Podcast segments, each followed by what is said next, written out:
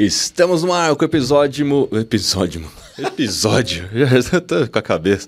Episódio número 18. A gente vai falar sobre os conceitos básicos de administração. Mas tem um ponto aqui, né? Esse japonês tá ficando doido da cabeça com isso. É, Aproveita enquanto ele Começa a embaralhar as palavras, né, velho? Vai lá, Kizo. Isso aqui foi muito tempo sem café, comecei a dar uma, acelerada aqui, sabe? Confusão, né? É isso aí, estamos no 18 episódio do Cérebro do Namura, o podcast do empreendedor. E olha só, Namura, a gente começa a acionar os motores hoje, hein? Falando da analogia com o voo, hoje a gente começa a acionar os motores. Eu quero que você explique daqui a pouco por que, que a gente está entrando nessa história aqui dos motores e qual é a analogia disso com o início das operações dos negócios. Mas antes de mais nada, este podcast é um oferecimento do Albert, que é um, um aplicativo de cashback, mas que vai muito além do cashback, é dinheiro de fato no bolso.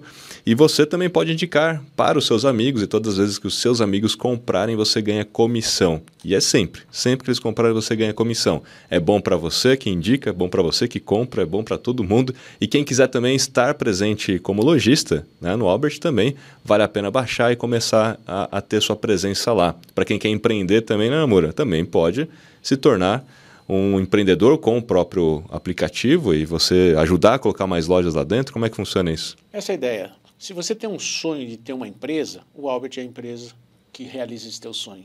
Simples assim. Você vai baixar o aplicativo, vai se qualificar para ser um licenciado, ou seja, poder, poder utilizar o aplicativo na sua região, cadastrando lojas, é, empreendedores da sua região. Essas lojas cadastradas vão cadastrar os seus clientes. Cada vez que o cliente fizer uma compra nessa loja, ele recebe cashback e você recebe 20% do cashback que a loja também paga para o cliente. Então é o jeito mais simples de você montar uma empresa e realizar seu sonho de liberdade financeira, econômica, geográfica, sem ter que, na realidade, comprar e vender produtos, comprar e vender serviços. Quem faz a compra e venda é o parceiro que vende e o associado do Albert que compra o teu trabalho é cadastrar lojas e ganhar 20% do cashback que a loja oferece para o seu cliente. Por isso que vai muito além do cashback, né? porque a gente está falando aqui de empreender, né? de você ter e realizar seus sonhos aí também. Ó, você precisa de um convite para poder fazer parte né, do, do, do aplicativo. Esse convite coloca aí podcast, tudo maiúsculo aí, você vai conseguir baixar, se cadastrar e testar e, obviamente, fazer parte disso e colocar dinheiro no bolso já. Já está disponível em todas as App Stores. Muito bem, QR Code está na tela, o link também está aí para facilitar para você. Namura, deixa eu baixar um pouco aqui o café. Deu adrenalina, hein? Adrenalina. Olha só, hein? Por que, que a gente está falando de acionar os motores e qual que é essa analogia dos motores com os instrumentos básicos aí de um negócio? Legal, boa sua pergunta.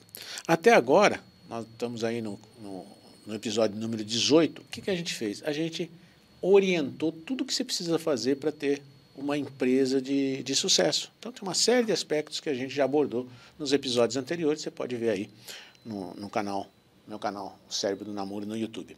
Mas chega uma hora que você tem um avião preparado e ele vai decolar. Ele está arrumadinho, você tem os controles do avião e ele vai decolar. E aí, quando ele decola, você começa a olhar aqueles reloginhos que estão no avião para saber se lá, quando ele estiver voando, está tudo funcionando direitinho. Quais são os reloginhos da sua empresa? É isso que nós vamos falar hoje.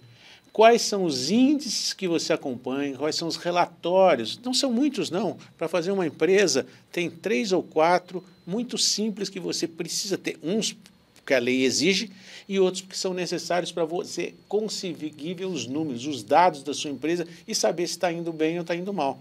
A gente tem no avião um altímetro para saber se eu estou voando mais alto ou mais baixo de uma avenida que tem no céu que a gente chama das rotas. Cada avião voa numa certa altitude determinada, senão eles se chocam. Se você está indo para Brasília, você voa nessa altitude. Já um. de novo. Se você está voltando de Brasília, você voa nessa altitude. Ok? Já Estou aparecendo minha mão nessa tela aí, confunde as coisas. Mas vamos lá. Então, esses reloginhos que tem no avião, a gente também tem na empresa. E é sobre esses reloginhos que a gente vai falar hoje. Boa. Então vamos começar com o primeiro, que eu acho que é o principal, talvez, o mais básico, mas é o principal, que é o tal do DRE. Né? Podemos considerar ele de fato o instrumento mais utilizado hoje para essa operação do negócio? Ele é básico porque ele é muito simples, é muito fácil de entender por quem não é da área de contabilidade. É um relatório gerencial, é o demonstrativo de resultados do exercício, isso quer dizer DRE. E o DRE, então, ele serve para quê? Se você abrir na página, vamos ver aqui, 122 do, do Yes que é o livro que a gente está se baseando aqui, o DRL tem alguns itens maiores. Por exemplo, a receita bruta. A receita bruta é tudo que você entra na sua empresa pelas vendas que você fez. Logo depois da receita bruta, você vai deduzir o quê? Os impostos. Então você tem, sei lá, 150 mil de receita bruta e tem 10 mil de impostos, isso vai dar para você a receita líquida. Ou seja, a receita líquida é a bruta menos os impostos. Depois disso, você vai descontar o custo para fazer o seu produto. Se usou madeira, se você for uma marcenaria, prego, todos esses custos para fazer o produto vão entra, entrar ali nos custos variáveis. Quando você pega a receita líquida e tira os custos das, das vendas, das variáveis aí para construir o produto, você tem a margem bruta. Depois disso, da margem bruta, você vai deduzir as despesas variáveis, água, luz, telefone, e você vai chegar no que a gente chama de margem de contribuição. Ou seja, tirando os impostos, tirando o custo dessas mercadorias para fazer, tirando as despesas variáveis, é o que sobra para você. Com esse dinheiro que sobra, que a gente chama de margem de contribuição, é quanto aquele produto contribui para quê? Para pagar o restante das despesas de custos. Por exemplo, a mão de obra. Para fazer aquele produto, você teve uma mão de obra. Você teve despesas operacionais, transporte, marketing, vendas. Então, esta margem de contribuição, quando você tira a mão de obra e as despesas, você chega no que a gente chama de EBITDA ou EBITDA. Você fala do jeito que você quiser. Que é o resultado que você tem antes de taxas, impostos, depreciação e amortização. Eu sei que é um pouquinho duro, mas no livro está muito bem explicado e fácil de entender. Por que, que eu estou chegando no EBITDA? Porque o EBITDA me dá uma ideia do que a empresa, aquele produto, consegue gerar de resultado pelo produto ou serviço que ela oferece para o público. Depois disso, e esse número é muito importante, porque é ele que vai servir para avaliar quanto vale a sua empresa, que nós vamos tratar daqui a pouco eu cheguei no EBITDA. Então, para chegar no EBITDA, eu tirei os impostos, eu tirei o custo das mercadorias, eu tirei despesas variáveis, eu tirei mão de obra, eu tirei despesas operacionais e cheguei no EBITDA. A partir daí, se eu tirar amortização, depreciação, em serviços a gente nunca fala muito disso, e tirar os tributos que incidem nessa margem de lucro, que são o imposto de renda e a contribuição social sobre o lucro, eu chego no resultado líquido, que pode ser positivo lucro ou negativo prejuízo. Então, esta tabelinha, que falando pode parecer um pouquinho complicada, mas olhando aqui no livro é só uma tabelinha muito simples, é a bússola do empreendedor. Porque no final vai dar um número. Se for positivo, significa que a tua empresa dá lucro. Se for negativo, significa que dá prejuízo.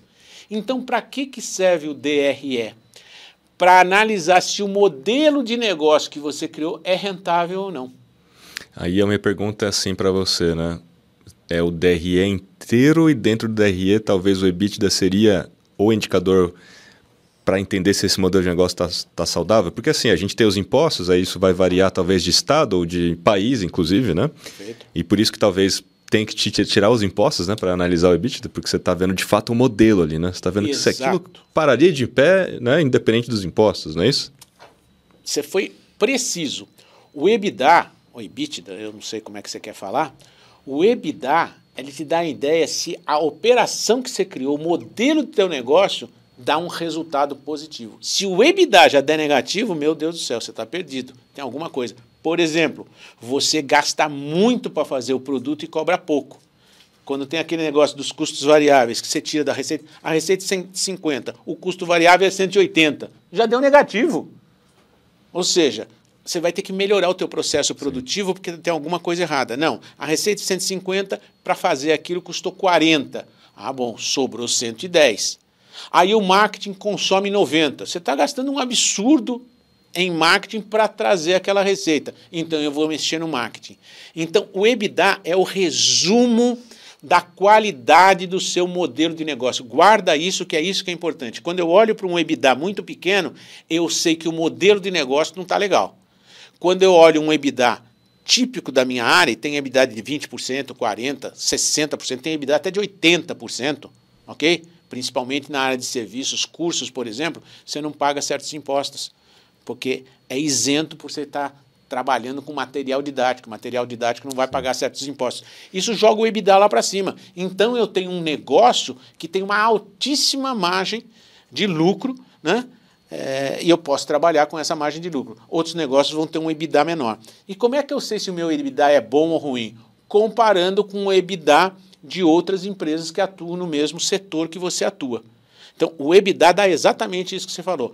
Me dá a consciência se o modelo de negócio que eu tenho é um modelo poderoso ou não. É para isso que serve o EBITDA. E serve depois para quando eu for fazer a venda da minha empresa, conseguir avaliar a empresa em função do EBITDA.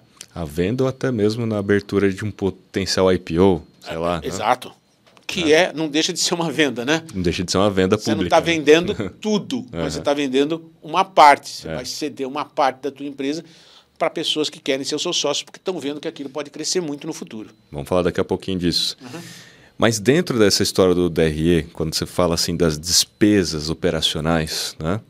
Geralmente as pessoas não entendem o que pode ser de fato essa despesa. O que eu quero dizer com isso?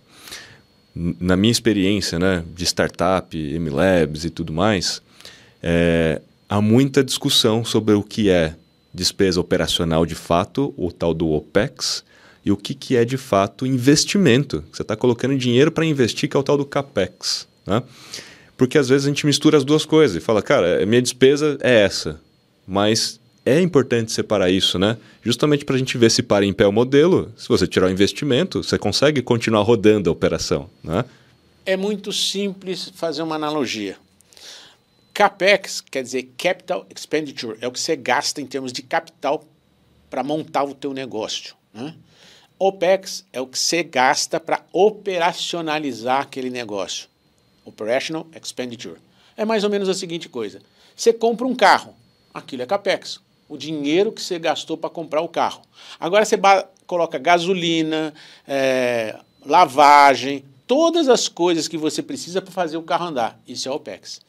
Então, o OPEX é o que você, o CAPEX é o que você gasta para ter o bem. O OPEX é o que você gasta para utilizar o bem.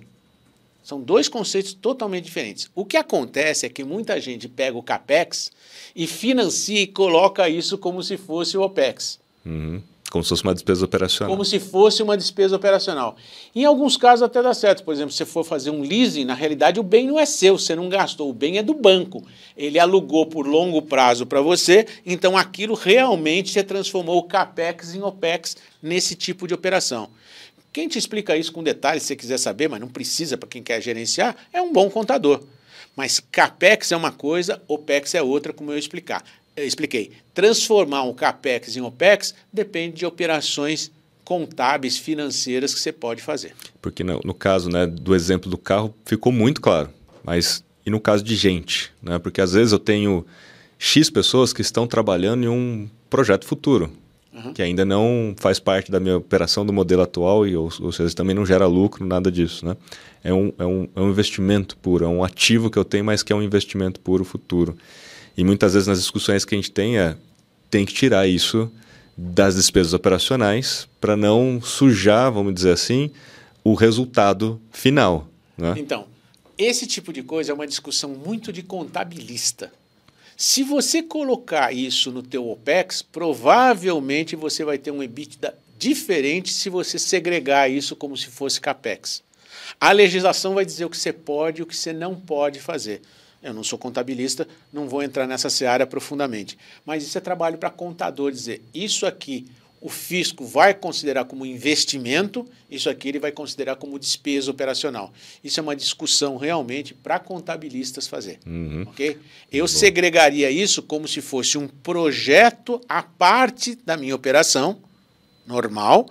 Esse projeto, a parte da operação, eu vou colocar um X de dinheiro para angariar recursos para desenhar esse projeto. Esses recursos podem os quatro M's, Man, Material, Machine e Money. Eu posso colocar em materiais ou em seres humanos. Eu, particularmente, não consideraria isso como se fosse um CAPEX. É o OPEX dessa operação, porque não saiu nenhum produto ainda. Agora, isso é uma discussão realmente, é uma discussão. são os contabilistas que vão poder nos orientar melhor em relação a isso. Agora, eu diria, você não precisa se preocupar com isso. Normalmente, você vai comprar uma máquina, o preço da máquina é CAPEX. Se você fizer leasing, vai ser OPEX. Sendo CAPEX, aí você vai é, colocar isso como investimento à parte do DRE. Muito bem. Falando de DRE, tem um outro instrumento que é o DFC, né, que é o demonstrativo de fluxo de caixa. E qual é a diferença entre o DRE e o DFC? Porque parecem coisas parecidas, né? E quando você coloca assim, pô, o DRE é de fato aquilo que vai te guiar, né? Mas o DFC também, né? não deixa de ser tão importante quanto. Qual a diferença? Os dois são idênticos, exceto por uma coisa. O DRE, as entradas que eu coloco, aqueles numerozinhos que eu coloco naquela tabela, são no ato do. no fato gerador. Você comprou uma máquina por 100 mil reais, você coloca lá. Eu comprei em janeiro por 100 mil reais. Em janeiro, 100 mil reais. O mês de competência. O mês de competência. O mês que o fato gerador daquilo ocorreu. Uhum. Só que eu vou pagar a máquina em fevereiro. Então, no DFC, vai entrar os 100 mil saindo né, de pagamento em fevereiro, não em janeiro. Então, um dá ideia, o DRE, do modelo de negócio eu comprei, ou eu estou recebendo, eu vendi, eu estou recebendo. Eu coloco ali o dia que eu vendi. Mas será que eu vou receber? Se eu não receber, o problema não é do modelo. Porque quando eu, eu desenho hum. o DRE, eu vejo que eu vendo por 150, custou tudo 100, me sobrou 50. Legal, o modelo é bom, está me dando 30% ou 33% de, de margem. Muito uhum. bom. Mas o cara pode não me pagar. E aí o fluxo de caixa está ruim. Então, no DRE, eu vou colocar a entrada no mês de competência do fato gerador. No DFC, exatamente quando entrou, quando saiu o dinheiro. Então, por exemplo, você compra alguma coisa que custa 40 mil reais, paga em quatro parcelas. A pessoa. É, você vende alguma coisa por 40 mil reais, paga em quatro parcelas. Então, no DRE vai entrar, sei lá, em novembro, dezembro, janeiro e fevereiro. Mas o cara paga bimestralmente, então em dezembro ele não paga, ele paga em, em janeiro. Em fevereiro ele paga, paga em março. No DFC, o fluxo de caixa no primeiro mês vai ser negativo, no segundo vai ser bem positivo, no terceiro negativo, no quarto positivo. Então qual é a diferença? O DRE me dá uma ideia se o modelo do negócio é sustentável. O DFC me dá uma ideia do fluxo financeiro, da saúde financeira não adianta eu ter vendido alguma coisa para receber e não receber. Pô, se eu receber, será bom, mas não estou recebendo, é ruim. Então a gestão financeira é pelo feita DFC. pelo DFC. Entendi. A, o modelo de negócio, a qualidade do negócio é pelo DRE. Essa é a diferença. Boa. Bom, a gente falou de EBITDA, né? E, e, e EBITDA, sem dúvida nenhuma, é um dos principais é, números para se calcular o valuation, tal do valuation, que é a valorização da empresa, o quanto essa empresa vale no mercado, né?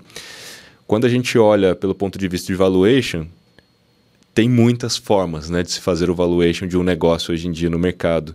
E você descreveu, inclusive no livro, várias delas. Né? Obviamente que a gente não, não vai discorrer por todas elas, né? mas principalmente é, vamos falar um pouco do valuation como um todo né? e da importância do EBITDA nessa história toda. Né? Bom, a gente falou de EBITDA e geralmente o EBITDA mostra que você tem um resultado positivo e a partir desse resultado positivo você vai projetar o quanto que aquela empresa vale. Como é que é esse cálculo mais padrão de mercado e depois a gente vai tentar discorrer pelos outros modelos? Então vamos lá. O que você está me dizendo, eu acho que eu cito no livro uns 10 modelos. Você, você citou, você citou, você citou Bercos, fatores de risco, scorecard, negociações comparáveis, valor contábil, valor líquido, não, valor de liquidação, fluxo de caixa descontado, First Chicago e Venture Capital. O fluxo de caixa descontado é o mais comum, né? Então vamos lá. Você tem uma empresa que todo mês ela dá 100 mil reais de lucro. Ela dá hoje, no mês que vem dá 100 mil, no outro mês dá 100 mil, no, no ano inteiro ela dá 1 milhão e 200. Ok? Vamos supor que ela continue fazendo isso, mais um 100 mil, 100 mil, 100 mil, nos próximos 10 anos. Os 100 mil reais que ela está dando hoje, você concorda comigo que vale mais do que os 100 mil reais daqui há 5 anos? Sim, inflação, né? Inflação. Eu poderia pegar esse dinheiro e aplicar em alguma outra coisa. Depreciação do próprio negócio. Depreciação, todas essas coisas. Então vamos supor que isso seja constante, seja sempre os mesmos 100 mil. Só que os 100 mil hoje valem 100 mil. No mês que vem, eles valem, quem sabe, 5% a menos, 95 mil. Uhum. No outro mês, 90 mil. É o que vale. Então eu vou pegando essa, este valor que vai decaindo com o tempo, ele forma uma curva que vai decaindo, somo tudo isso, ok? E isso é o valor que a empresa gera de resultado ele vai diminuindo, diminuindo, diminuindo. Daqui a 5 anos, 10 anos, basicamente esse 100 mil é nada. Então dá para fazer essa soma e falar: é isso que vale a minha empresa. Quer comprar ela? Me dá esse dinheiro que eu te dou a empresa. Isso significa o fluxo de caixa descontado, ou seja, eu pego os primeiros 100 mil e desconto a uma taxa de 5%, que é a inflação ou o que eu ganharia. Pode ser inflação mais os juros que eu ganharia se eu aplicasse esses 5%. Uhum. Então, se eu, aplicar, se eu aplicasse o, o, o meu capital.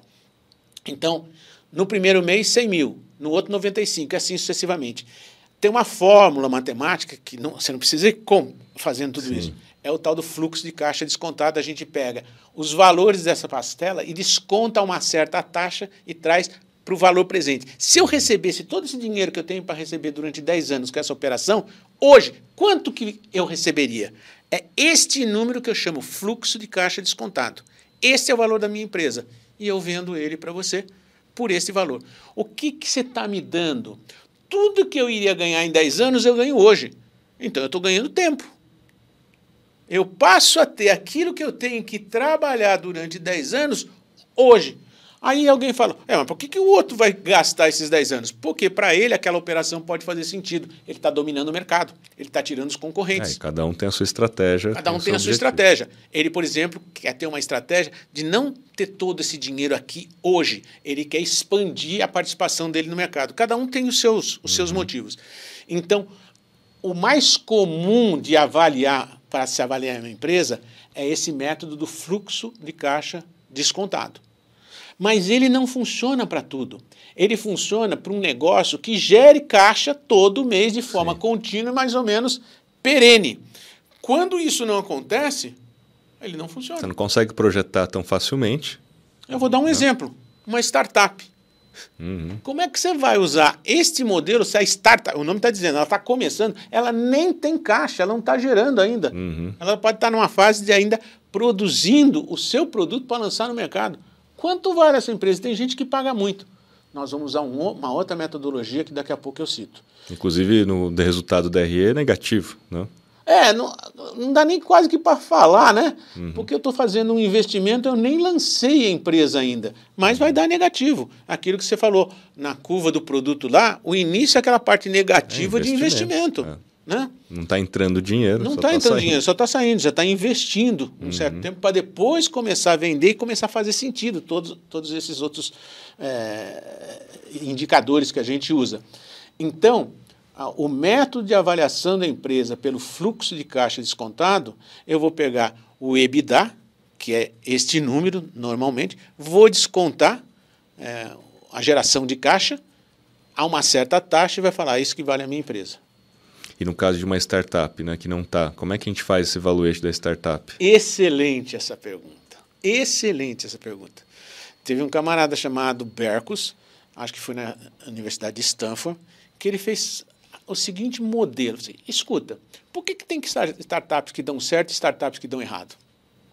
Ele analisou mais ou menos duas mil startups e conseguiu extrair daquelas que davam certo os 10 fatores, não vou bater hoje nisso aqui, os 10 fatores presentes em todas essas startups que deram certo.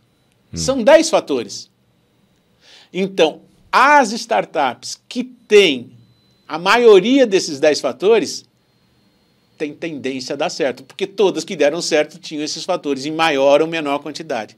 Ele listou esses 10 fatores e agora ele chega para você que tem uma startup e pergunta: o, você tem um sócio que se dedica integralmente a um dos fatores? Tenho. O seu projeto é protegido, é patenteado? Sim. Ele vai fazendo essas perguntas e vai respondendo sim ou não. Quanto mais fatores você tiver, mais chances tem de dar certo. Uhum. Pronto. Então ele chega num ponto e fala: essa startup tem 70% ou 80% de chance de dar certo. E ela trabalha num certo setor. Esse setor tem como EBITDA, ou EBITDA, é, padrão 40%. É um exemplo. Então eu vou supor que, já que ela tem a mesma coisa, os mesmos fatores de sucesso dessas outras, das demais, ela vai ter sucesso e vai ter esse EBITDA. E aí eu valorizo a empresa por comparação com outras que já tiveram sucesso. Porque eu não sei qual é o caixa. E aí eu aposto. Ah, essas empresas aqui estão sendo vendidas por o quê? Por um fator, um múltiplo de 9, 10, 20, 30 vezes o EBITDA.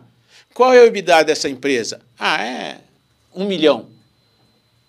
Empresas parecidas com esse EBITDA que estão tendo sucesso são comercializadas por aqui nove vezes esse valor. Então, vale 9 milhões. Então, essa daqui vale 9 milhões. Esse múltiplo tem a ver com esses fatores?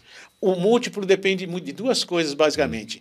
O múltiplo que é aceito pelo mercado, porque é uma barganha. Você quer vender seu carro, você quer vender o mais caro possível. Eu quero comprar o mais barato possível. Eu vou ficar lá negociando com você. Uhum. Eu quero pagar pouco por muito, você quer entregar muito por pouco. Você quer entregar 10% pela, da sua empresa por um valor muito alto. Eu quero 80% da sua empresa por um valor muito baixo. É lei da oferta e da procura tá? Mas a gente tem os parâmetros. Quem está ligado no mercado fala, eu não vou pagar 30 vezes o EBITDA quando o mercado está, em média, comercializando por seis vezes. Uhum. Então, esses múltiplos são das negociações de mercado. Uma ação, quanto vale? A ação é um pedaço da empresa. Se multiplicar por tantas ações, dá o valor da empresa. Tem hora que está lá em cima. Mas a ação é sempre o futuro, né? O, é o futuro. O, o papel, o prêmio, o futuro. E, e, a ação não é só pelos ativos da empresa, é pelo aquilo que ela gera, é pelos movimentos de mercado, é o buchicho que acontece, vai quebrar, não vai quebrar. Não está variando o tempo todo? Quanto que vale aquilo? Não sei, cara, é especulação de mercado. É a mesma coisa aí. Então, eu uso o método Bercos para saber se aquilo que eu vou investir tem na sua essência os princípios que fizeram outras terem sucesso. Quem me deu esses princípios, essas regrinhas, é, é, esses parâmetros foi esse tal de Bercos, na Universidade de Stanford, é, eu não devo estar errado nisso daí, analisando duas mil empresas. Esse é o modelo. Aí eu pego e olho, ó, eu quero, essa empresa tem todas essas características? Tem. Poxa, então eu vou investir nela. Eu quero comprar. Eu quero comprar porque o cara está querendo vender. Por quanto eu compro? Pelos múltiplos padrão de mercado. Tem múltiplo de 4, tem múltiplo de 6, eu já vi múltiplo de 20, de 30, e até de 60 vezes, por algum motivo. Entendeu? É, aí é realmente uma unanimidade. É. Né? Todo mundo falou, cara, isso aqui vale muito. Mas deixa eu só comentar uma coisa, né? Ué, o Twitter não foi. Quando o. o acho o foi, não, quando o WhatsApp foi vendido por 16, 16 bilhões, bi. falaram que o Zuckerberg era maluco, né? Hoje ele fatura com o WhatsApp mais do que ele fatura com o Facebook. Ponto. Número dois, o Elon Musk 16 bilhões era muito? O Elon Musk acabou de pagar pelo Twitter 44 bilhões. Por que, que um cara faz isso, cara? Você acha que ele levantou e falou, vou tirar, fazer um cheque de 44 bilhões e vou comprar? Uhum. Tem conta aí atrás. É isso. E, e, até falando de múltiplo, né, e tal, é uma das melhores formas de você avaliar, inclusive, um papel na bolsa, é você entendendo o múltiplo daquele setor. Então é, você pega a Petrobras, né? Você pega a Petrobras, se não me falha a memória, estava com, com base, obviamente, no EBITDA dela, porque tem todos os dados são públicos, né? Então ela estava valendo cinco vezes ali, sendo que as empresas petrolíferas no mundo valem 20 vezes o seu. Então, assim, você fala, cara, tá muito barato. Não, Compra esse papel, porque pô, a probabilidade de subir, os múltiplos, né? Porque sempre o papel é o valor futuro, em tese, né? Essa é a ideia do, do valor da empresa, mas sempre projetando o prêmio futuro. E o PL, que a gente vê muito, significa a seguinte coisa: o preço que eu pago em função do lucro que eu recebo. Se o PL for de 5, está dizendo a seguinte coisa: eu estou pagando um preço cinco vezes maior do que o lucro que ela gera em um ano. Então, em cinco anos, eu vou retornar é, é, o valor que eu paguei. Depois de cinco anos, Sim. eu passo a ter. Algum, de fato, lucro, né? De fato, algum lucro da que operação. eu É. Se o PL for de 14, então já tem que imaginar, pô, vai demorar 14 anos, se tudo se mantiver, é tudo é cenário. Vai demorar 14 anos para eu recuperar através do lucro que eu investi. Agora, se o PL for de 40, eu não vou investir, porque eu não vou esperar 40 anos. 40 entendeu? anos mudou tudo, é, literalmente. É a mesma coisa esse múltiplo. Esse múltiplo é quantas vezes eu pago em relação ao lucro que ela gera. É o PL. Uhum. O múltiplo é o PL. Só que a gente aí no mercado financeiro chama de PL, aqui a gente chama de múltiplo. Mas enfim.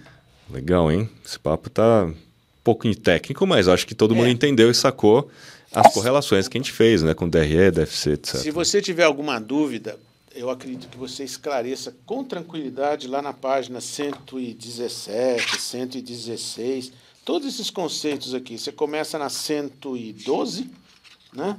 Ou 110 e vai aí até 116, 117 e você tem essas explicações mais detalhadas. E a parte legal, né, que que tem a ver com o estudo é porque por que, o empreendedor deveria se preocupar, por exemplo, com valuation e tal, talvez no começo ali do seu negócio, né? Na minha opinião, muito em função do tal stock option, porque você pode usar isso como instrumento para atrair talentos e reter talentos na empresa, dando uma pequena participação, né, que são as opções. E aí você tem que ter um valuation, né, para que as pessoas se sintam aí atraídas por aquilo. Então, às vezes você está começando o um negócio e não consegue atrair talento porque você está começando o um negócio. Mas se você conseguir fazer um valuation como startup, pode ser um instrumento né, de atração é um excelente instrumento de atração. Eu trato no livro sobre vesting, que é exatamente vesting, isso, cliff e vesting. Depois a gente fala sobre isso mais. Se você não tem dinheiro para pagar tudo que a pessoa merece, pague ela com opções. Fala, olha, estou te dando, se você atingir tais e tais resultados, você vai ganhar 1%, depois 2%, depois 3%, 4%, 5% desta empresa em ações, em opções, para adquirir essas cotas, essas ações da empresa. Hoje ela vale pouco, porque nós estamos começando. Mas a perspectiva de ganho dela, aí você faz suas contas, é bem alta. Então, hoje, você não está ganhando um salário que você mereceria em outros locais, mas você está ganhando alguma coisa que pode valer muito no futuro próximo se a gente se dedicar, porque você é sócio desse negócio Sim. que vai crescer. Então é um jeito de atrair talento. E, e tem aquela história né, do grafiteiro que fez um, uma parede lá no Facebook. Na época o Facebook não tinha dinheiro, pagaram com opções e o cara ficou milionário depois. Enfim, histórias. Vamos para o nosso segundo bloco, firmeza sem arrogância, que agora a gente vai falar sobre retorno, ROI, retorno sobre investimento. E tem muita gente que calcula isso de forma errada, né? Porque mistura tudo, ou melhor, talvez não considera todos os seus custos na hora de calcular o ROI. Acho que esse é o erro mais clássico, né? Então, assim, pegando até um gancho com a galera que trabalha com infoproduto, mídia, marketing, etc. Esse é o erro clássico. Só considera o investimento em mídia para calcular o ROI. Na verdade, esse é o ROAS, né? É o Return Over Ad Spend, que é para você pegar só o investimento em mídia e ver o quanto que faturou em cima daquilo, né? Mas o que é o tal do ROI, então, na prática? Como é que se calcula isso? Eu gostei muito que você definiu a diferença entre ROAS e ROI. ROAS é o ROI quando você pensa só em marketing. E ROI é o ROI mesmo, quando você pensa em todo investimento. Você foi lá e investiu 100 mil reais, vamos começar pelo ROAS, investiu 100 mil reais para fazer uma publicidade. E ela te trouxe 400 mil reais de, de receita. Qual que é o ROI? 100, é 400 menos 100, 300, dividido por 100, 3. Então, deste investimento, a cada 100, um real que você colocou, ele te trouxe 4, mas eu tenho que descontar esse 1. Então, sobrou 3. Então, dá 3 essa conta. 400 menos 100, 300 dividido por 100 deu 3. Ok? Quando eu faço isso só levando em consideração esse 100 como sendo despesas de marketing, eu chamo de ROAS. Uhum. Quando, ao invés, esse 100 englobou todas as despesas além do marketing, aí eu já chamar, vou chamar de ROI, retorno sobre o investimento. A diferença é quando você considera só o investimento em marketing, eu vou chamar de ROAS. Quando você considera o investimento total que você fez para aquela operação, eu vou chamar de ROI. E o total inclui Tudo, tudo, tudo, é. na sua opinião? Tipo, é, é, rateio de água, luz, internet. É o é investimento tudo. que você fez. Uhum. Normalmente, pensa da seguinte forma: eu tenho 100 mil reais. Eu posso colocar isso, entregar na sua mão e você faz lá uma empresa, ou posso colocar na caderneta de poupança. Se eu colocar na caderneta de poupança, vai me dar, sei lá, 6%. Se eu colocar na sua mão, eu quero mais do que 6%. Como que você vai administrar? Não estou nem olhando. É o investimento que você vai fazer. Uhum. Com esse investimento, você tem que me trazer o retorno que eu quero. Então, vai ter que ser maior do que os 6%. Esse é o conceito. Uhum. Entendeu? Que a gente usa para determinar o ROI diferente do ROAS. Boa. E fazendo uma pergunta aqui, que essa pergunta é difícil, hein? Dá para a gente usar ROI por cabeça, por funcionário? Tipo assim, olha, se você está faturando X, né, por ano, por ano, e você tem aqui um headcount de, sei lá, 40, 50 pessoas.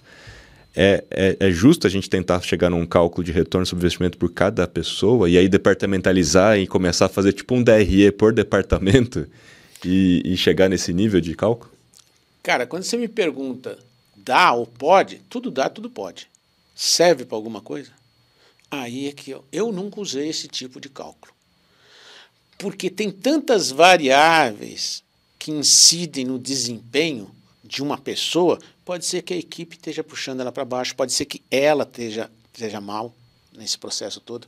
Então, eu acho difícil você matematizar de, nesse nível o desempenho de uma pessoa. Você tem outras ferramentas, como a avaliação 360, que eu acho mais humanas para fazer isso. Eu nunca fiz essa conta. O que eu faço é uma conta de produtividade. Estamos faturando tanto, tem tantos mil funcionários. Você fatura um milhão, tem, sei lá, 100 funcionários, um milhão dividido por 100, se eu não tiver errado, vai dar 100. Né? Então, a produtividade, cada funcionário, em média, me gera 100 reais. No mês que vem, eu estou faturando 1 milhão e 200 com os mesmos 100. Então, em média, a receita gerada por funcionário é de 120. Estou crescendo, estou diminuindo. Chegar nesse nível de individualização com esta conta por pessoa, eu acho difícil. Eu acho complicado. Eu não acho tão útil. Eu prefiro outros instrumentos de gestão do que fazer essa continha. Mas a conta geral, que dá a receita por funcionário, ou o lucro por funcionário, que seja, eu acho que é um número que você pode acompanhar para saber se você está aumentando ou diminuindo a sua produtividade. No é, fundo, isso é. É a escala, né? É. O que, que é produtividade?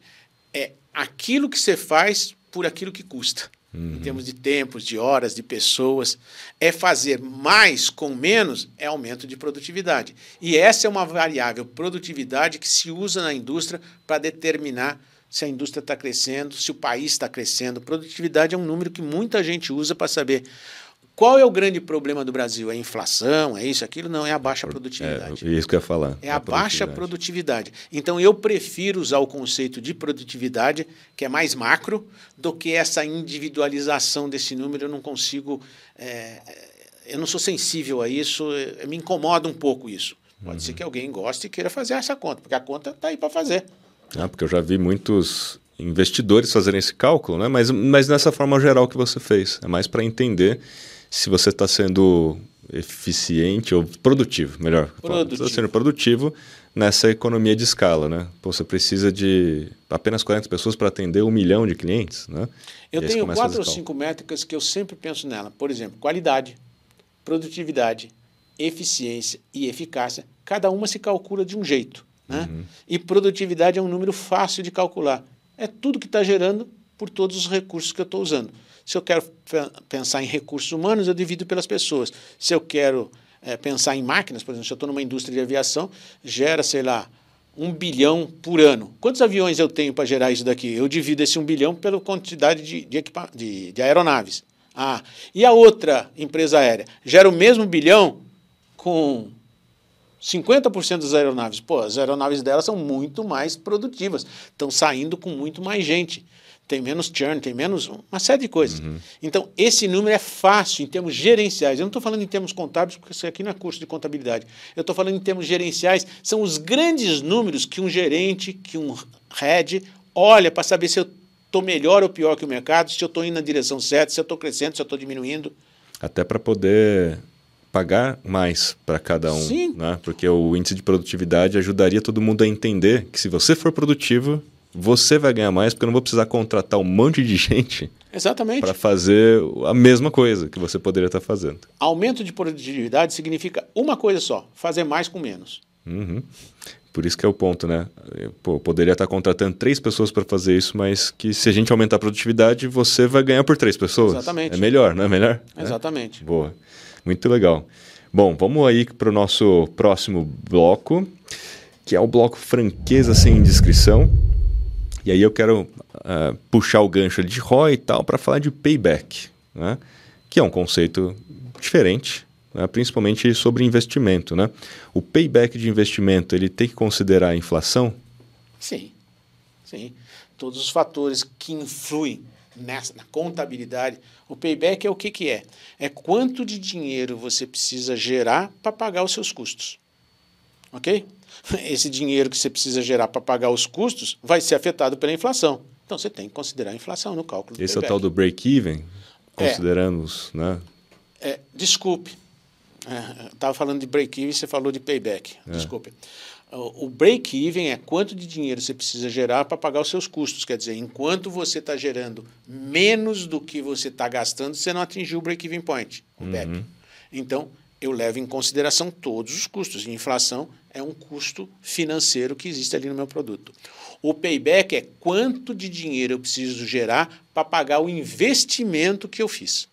Tá? Também vou levar em consideração é dinheiro que eu preciso gerar e a inflação come o meu dinheiro, eu tenho que considerar. Uhum. E a tal da TIR? Esse é um assunto que é interessante, né? Eu já estudei bastante também. A TIR que é a taxa interna de retorno, né? E vamos explicar então para a galera o que, que é a TIR e se ele é de fato o melhor cálculo para comparar modalidades de investimento. Então eu vou fazer um resuminho aqui. Payback é o tempo que vai demorar para você retornar o capital que você investiu eu investi 100 mil em alguma coisa e todo mês me dá 10, eu vou demorar 10 meses para conseguir esses 100 mil. Isso é o, o, o payback. Payback é uhum. é prazo. Break-even point é o ponto, é quanto que eu preciso de dinheiro para pagar os meus custos. Basicamente pra é atingir isso. esse equilíbrio. Para atingir o equilíbrio. E a tira é outra coisa. A taxa interna de retorno é a seguinte coisa. Eu tenho 100 mil eu posso aplicar isso na bolsa de valores, eu posso aplicar na caderneta de poupança, ou posso aplicar num negócio. Na bolsa tem uns riscos, mas eu vou analisar lá, bom, vai me dar 8% ao ano, fora inflação, tal, tal. Por exemplo, a caderneta de poupança talvez me dê meio por cento, porque ela dá 6, mas, mas tem inflação que corrói e tal. E esse negócio é, talvez me dê 10%. Então eu vou me arriscar nesse negócio. Então, a taxa interna de retorno é quanto de retorno aquele negócio dá se eu aplicar. Eu compro uma máquina para fazer caldo de cana. Tá? A máquina custa 10 mil e eu vendo, sei lá, 100 copinhos de cana por um real por dia. Eu ganho 100 reais. Faturo. Gastei com a cana 50, sobraram 50 reais. 50 reais por dia que eu estou lucrando. Em 10 dias são 500, em um mês são um milhão e meio e eu gastei 10 mil para isso. Então, um milhão e meio dividido por 10 mil numa conta de português é a taxa interna de retorno. Ok? É um milhão e meio? Não, 1.500. 1.500 dividido por 10 mil é a taxa de, de retorno. Se eu não estiver errando na conta, 15%. Então, se eu comprar aquela máquina, eu tenho 15% de retorno na minha mão. Se eu investir na bolsa, quem sabe 8%. Se eu investir na cadeia de poupança, 5%. Vou aplicar ou não? Uhum. Aí eu decido. Um outro custo que não aparece, espero que tenha ficado claro. É, é uma forma de você comparar essas possibilidades de investimento, né? Mas, e... obviamente, de entender o quanto que você vai ter de taxa interna de retorno. A taxa interna de retorno é o retorno que aquele negócio te dá. Eu investi 10 é. mil na, na, máquina e ela me dá R$ 1.500 líquido por mês. A taxa interna de retorno é 1.500 dividido por 10 mil, que é 15%. Isso pode, inclusive, fazer você decidir empreender ou não, né? Perfeito. E aí tem o custo de oportunidade, que as pessoas não entendem muito bem isso. O custo de oportunidade é. Eu não vou dar uma mensuração matemática para ele, mas é: se eu investir na máquina, eu estou deixando de investir em outra coisa, eu estou perdendo essa oportunidade, eu estou deixando Sim. de ganhar Sim. essa outra coisa. Porque o dinheiro é só 10 mil. Isso tira o sono, hein? Isso tira o sono. Você sempre está perdendo alguma oportunidade ao tomar uma decisão, né? É, por isso é o custo de oportunidade. É. Eu monto uma empresa e gasto um milhão para montar essa empresa, eu só tenho um milhão. Uhum. Ou eu pego esse milhão e aplico no mercado financeiro. Se eu investir nisso, eu perco isso.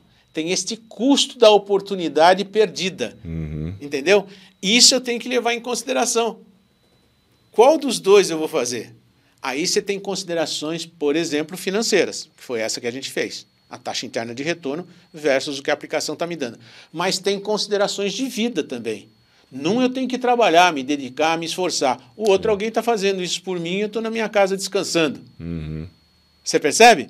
Então, o mesmo investimento pode fazer sentido financeiro, mas não fazer sentido pessoalmente. Dependendo do quê? Do seu estilo, do seu nível de segurança, do risco que você quer correr, do estágio de vida que você está.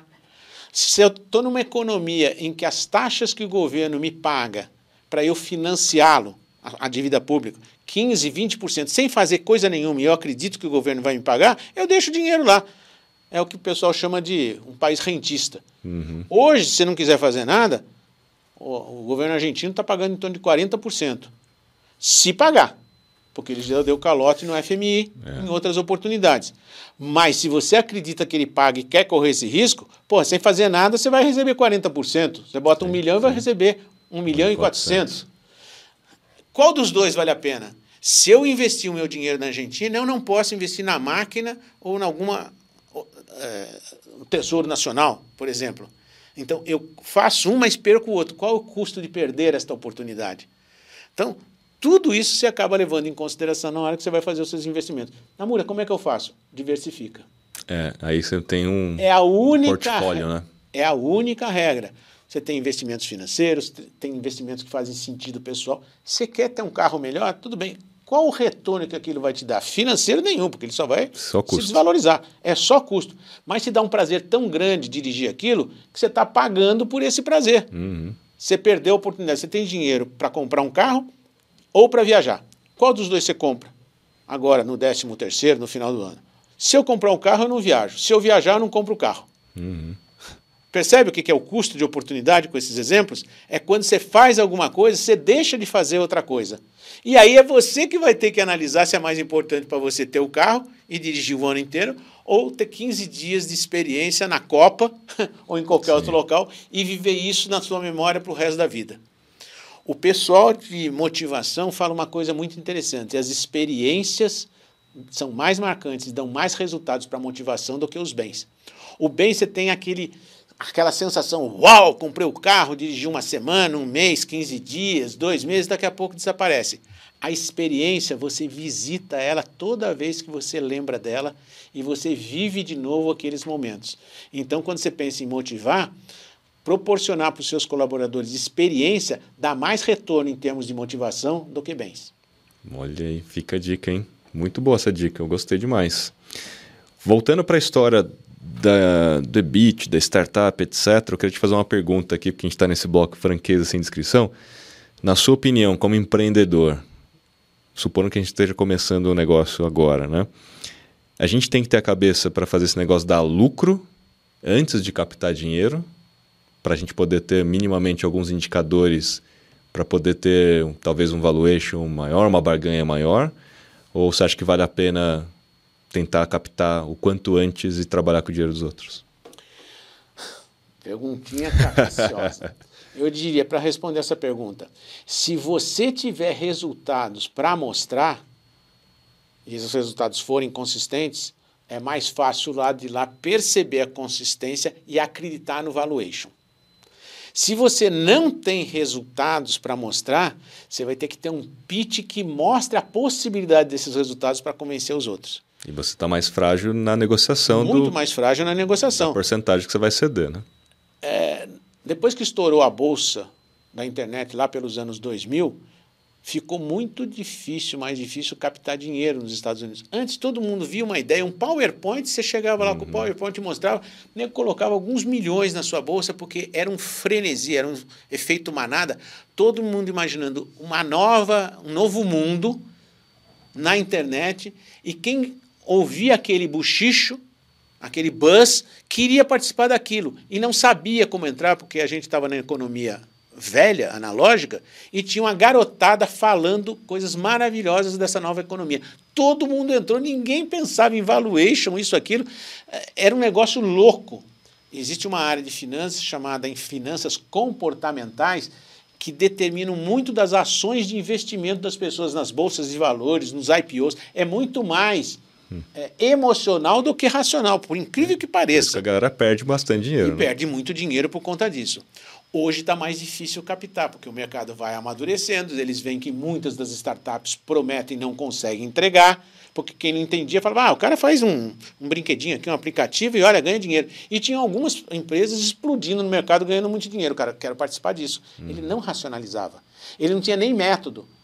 Talvez não conhecesse o método Bercos, Sim. entendeu? Para fazer avaliações. Então, tudo era muito no sentimento. Hoje é mais difícil captar. Então, como é que você facilita a captação? Apresentando resultados. Então, respondendo a tua questão, é preferível você apresentar resultados, porque resultados, quando se apresenta, significa que seu modelo foi validado. Pelo mercado. Pelo mercado. que é o melhor. Um modelo validado pelo mercado, você pode apresentar dados. E aí a conversa fica em alto nível profissional e você pode exigir o que você quer. Tem muito dinheiro no mundo, é muito dinheiro. O que não tem é local para aplicar todo esse dinheiro. Uhum. Energia solar, energia eólica, startups de tudo quanto é jeito. Só que hoje os fundos de investimento que captam é, é, mais difícil alguém entrar direto investindo numa empresa. Esses são os investidores anjo, né? ou patrocinador, coisas desse tipo, ou seu fundo de garantia, ou seus amigos. Existe isso. É, é, aquele dinheiro de, de começo, o seed money lá, que, o angel money, o seed é, money. O anjo mesmo, né? O investimento anjo, o investimento semente, que está começando.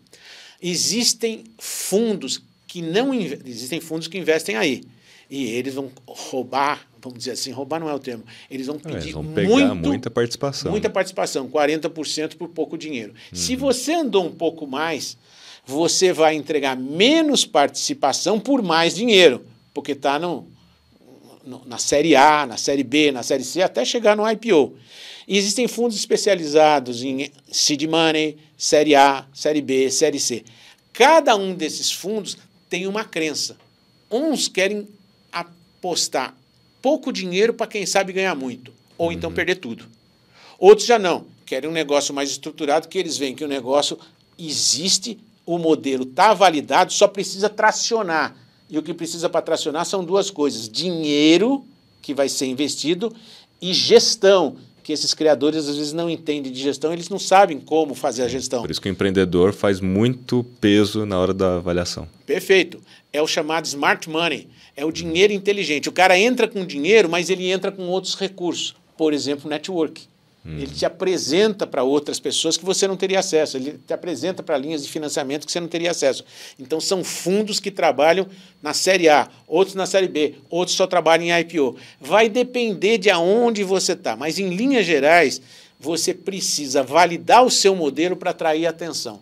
Você é uma noiva, companheiro. Então, você tem que estar tá bonita entendeu? Para todo mundo disputar você como noiva, querer você.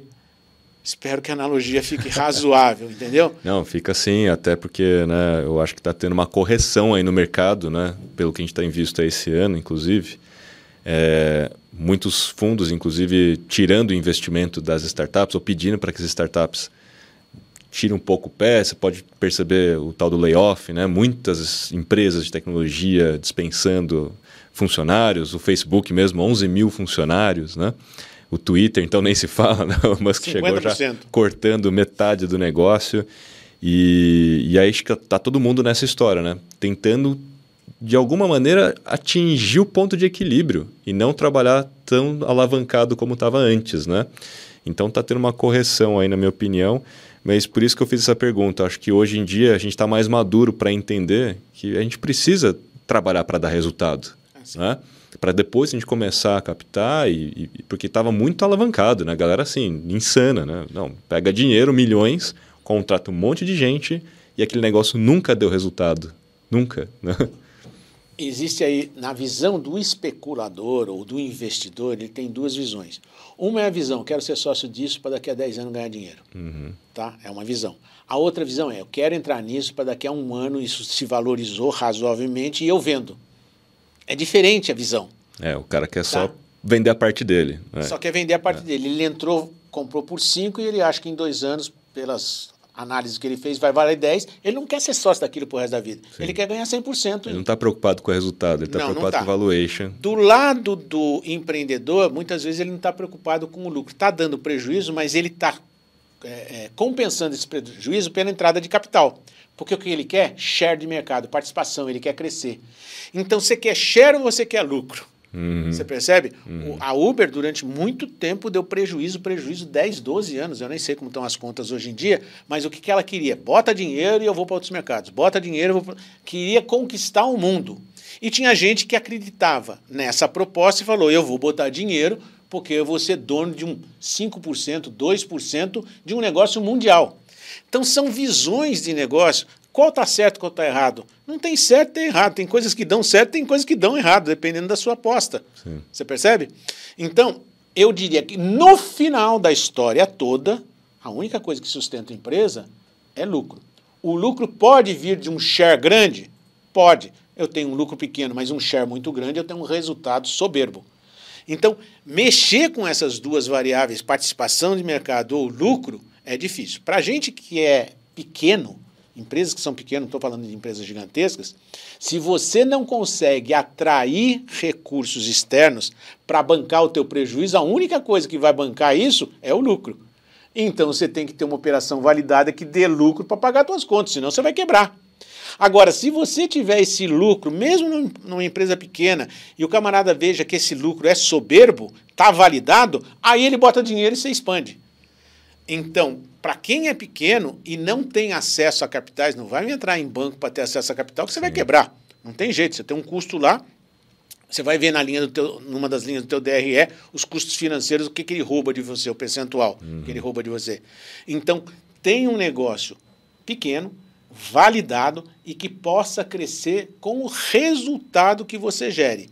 À medida que você gere resultado, você chama a atenção de outros players outros fundos de investimento. E aí eles podem, opa, isso aqui é bom, hein? Vou botar dinheiro porque agora eu só quero tracionar, ou seja, ganhar share de mercado. Por isso Esse que eu é acho conselho. que essa correção que está havendo não é uma só correção financeira, mas é uma correção dessa mentalidade. dessa mentalidade de querer crescer muito rápido a curto prazo. E, a, assim, a, a todo custo, né? Eu acho que isso a gente está começando a ter um ajuste, e aí você colocou muito bem. Você tem um negócio pequeno, continue pequeno, dê resultado primeiro. Aí depois dá um próximo passo, dá um próximo passo. A galera estava querendo dar saltos muito grandes, né? É, criou essa mentalidade na internet que qualquer coisinha bonitinha que você faz vai explodir, você vai ser dono do mundo. Muita gente está quebrando a cara com isso, mas é. muita gente está quebrando. Se você não tiver esses conceitos de gestão que a gente tem, você pode até crescer bastante. Mas de repente, quando algum fator que você não está controlando desaparece, você não sabe por que cresceu, você quebra. Vamos supor que você dependa do, do Instagram. Totalmente. Nem me fala. Não, eu vou te dar um exemplo. E o Instagram muda da noite para o dia. Sabe o que acontece? Você quebra. Ah, Namura, mas você acha que pode acontecer? Pode. Sabe o que, que aconteceu? Nas, nos criptoativos, muita gente foi minerar o Ethereum. E comprou uma pancada de equipamentos para minerar o Ethereum e cair. O Ethereum baseado num negócio chamado Proof of Work, POW. Ele agora, questão de dois, três mudou. meses atrás, ele mudou, não é mais Proof of Work. Proof of Stake. Proof of Stake. É, você empresta dinheiro para ele e ele usa esse dinheiro depois de um certo tempo. Sabe o que aconteceu com todo mundo que comprou essas máquinas? Está desesperado procurando outra moeda para minerar. Do dia para a noite, ele mudou uma regra e acabou com o negócio completamente. Se você entrou sabendo disso, bom, se der errado, eu vou é, pivotar para outra coisa, vou usar equipamento para outra coisa, vou minerar outra moeda. Mas se você entrou sem saber disso, desculpa, companheiro, tinha um fator que você deveria ter controlado, que é a mudança da tecnologia, aliás, que vinha sendo anunciada, que você não controlou e quebrou a cara. Então, crescer muito rapidamente. Tem gente, tem brasileiros que foram para a Finlândia ou outros locais, não é Finlândia, é um outro local frio, e colocou lá mais de, sei lá, 10 mil máquinas minerando. Containers né, minerando. Containers minerando. Acabou o negócio do dia para a noite ou da noite para o dia. Então, o mundo tem muitas oportunidades, mas tem riscos. Como é que você mitiga os riscos? Primeiro, analisando as variáveis que influem no seu negócio, as que são críticas e que se desaparecerem, então o negócio quebra. Segundo, diversificando as suas operações, no mercado financeiro, no mercado de bens, enfim, uma coisa sempre sobe, outra coisa sempre desce. Bolsa caiu, em geral o dólar subiu. Dólar caiu, em geral a bolsa subiu. Ah, eu quero ganhar só na bolsa. Vai ganhar muito num certo tempo, vai perder muito no outro tempo. Quero ganhar só no dólar. Vai ganhar muito num certo tempo, perder muito. Então coloca um pouco em bolsa, em dólar e outros ativos para que você não tenha todos os ovos na mesma cesta. Se a cesta cair, se todos os ovos estiverem nela, você vai quebrar a cara. Muito bem, senhoras e senhores. Esse foi o Cérebro do Namura, podcast do empreendedor. Encerramos mais um episódio, episódio número 18 muito bem encerrado e tudo inspirado no livro. Mostra o livro aí. Yes You Can, do Luiz Namura. Então, todos os episódios são inspirados nos capítulos desse livro. Se você quiser esse livro, faça um post, um stories com algum insight daquilo que o Namura falou. Ah, marque ele, né? Arroba Luiz Namura, e você vai receber de volta um link aí para você comprar com desconto. Tá aqui também na tela para te facilitar um pouco. Então, Namura, esse foi o nosso podcast número 18. Lembrando né, que esse é um podcast com oferecimento do Albert, o aplicativo que vai muito além do cashback, é dinheiro no bolso. Você pode baixar em qualquer App Store com o nosso código aqui, convite, podcast, para você começar a ganhar já. Todas as segundas-feiras estamos aqui, de volta, às 18h59 com o episódio novo. Vamos para o episódio 19, tem muito caminho ainda para conversar aí sobre empreendedorismo, né? sobre muitas outras coisas que a gente vai falar ao longo da nossa, da nossa jornada aqui juntos. Para a gente finalizar, eu quero citar uma frase aqui, quero seus comentários. Um gênio inventou 14 bis, mas não faria um Boeing. Einstein contou com Marcel Grossman para efetuar seus cálculos. Portanto, trabalhe em equipe, de uma forma colaborativa e obterá resultados melhores e mais rápidos. Quem falou? Einstein. Luiz Namura. Ah. Tô brincando. É, eu gosto muito dessa frase e ela é um corolário, vamos dizer, de uma outra frase. Você quer ir rápido? Vai sozinho. Você quer ir longe? Vai acompanhado. Não dá para fazer um Boeing sozinho. Deu para fazer o 14 bis, nem foi sozinho, mas vamos usar essa metáfora. O Santos Dumont fez o 14 bis. Se ele quisesse fazer um Boeing, mesmo com a genialidade dele, ele tem que fazer acompanhado. Então, se você quiser ir rápido, corre, vai sozinho. Mas se você quiser ir longe, vai acompanhado. E aí, ninguém te para mais. Eu, eu ainda falaria assim, cara, se você quiser ir rápido, né? Vá acompanhado também, porque assim, você consegue crescer mais rapidamente com outras pessoas. Né? É. Então, assim, o acompanhado, ele, ele joga nos dois times, né? Ele é longe e rápido, na minha opinião. Você vai mais longe e rápido. Eu, eu, eu vou me permitir discordar um pouquinho de você, porque quando você está acompanhado no início, você quer ir rápido, você tem que convencer as outras Sim, pessoas. verdade. Muitas vezes você tem que obter o consenso, e isso atrasa. A gente fala em democracia. É, a democracia é o pior regime que existe, exceto todos os outros que são piores do que ele. Basicamente isso. Exatamente. Então, você tem uma ideia, você quer implementar, se você estiver sozinho, pode ser certo ou pode ser errado. Não estou dizendo uhum. da qualidade da ideia. Você vai lá e faz. É, você decide sozinho. Você decide pronto, sozinho, vai. vai. lá e faz. Então isso dá muita agilidade, uhum. mas não dá segurança. Agora, se você quer ter mais segurança, se você, tendo segurança você não quebra com tanta facilidade, porque você tem a opinião de outros, e aí você pode ir caminhando mais lentamente, mas de forma mais consistente, portanto, chegar mais longe, acompanhado você tem aconselhamento de alguém de vendas, de marketing, de contabilidade. Nós tratamos de contabilidade superficialmente aqui, uma contabilidade gerencial, não aquela exigida pelo governo, que é uma loucura. Sim. Se a gente fosse aprofundar, sozinho eu não consigo fazer aquilo, porque são 345 mil leis e dispositivos, só quem é da área. Então você vai ter que estar acompanhado por um contador. Se é um cara de vendas, ótimo. Se não é, você vai ter que estar acompanhado por alguém que seja de vendas. Você sabe desenvolver o produto porque você é o expert, então desenvolve. Se não sabe, vai entender como é que um produto é desenvolvido e vai contratar alguém. Nas nossas é, unidades de educação, a gente tem uma série de pedagogos. Alguns são fixos e outros são contratados externamente porque o camarada conhece um assunto que estão pedindo no mercado que a gente não tem o mínimo domínio daquilo. Então, acompanhado, normalmente você vai de forma mais lenta e mais segura. Sozinho você vai de forma mais rápida e mais insegura. Mas acho que você colocou um bom, um bom ponto, né? Que no começo da jornada, sozinho você vai mais rápido, mas você pode perceber que nessa seu, seu exemplo, né? Você precisa de mais pessoas em paralelo trabalhando. Perfeito. Se você tentasse fazer toda a contabilidade, toda a administração, você ia ficar mais lento sozinho. né? Impossível. É, Impossível. Acho que é a analogia dos processadores, né? Você coloca É. mais processadores em, Em paralelo, paralelo. você consegue produzir mais rápido, mas acho que em um determinado momento da, da história toda do empreendedorismo ali, né? Da jornada. Vamos parar por aqui, senão a gente já cria um outro podcast aqui. Esse foi o episódio número 18. Valeu demais pela sua audiência, por estar aqui com a gente até agora. Valeu demais, Namura. Episódio 18 foi demais. Tamo juntos e até a próxima. Valeu!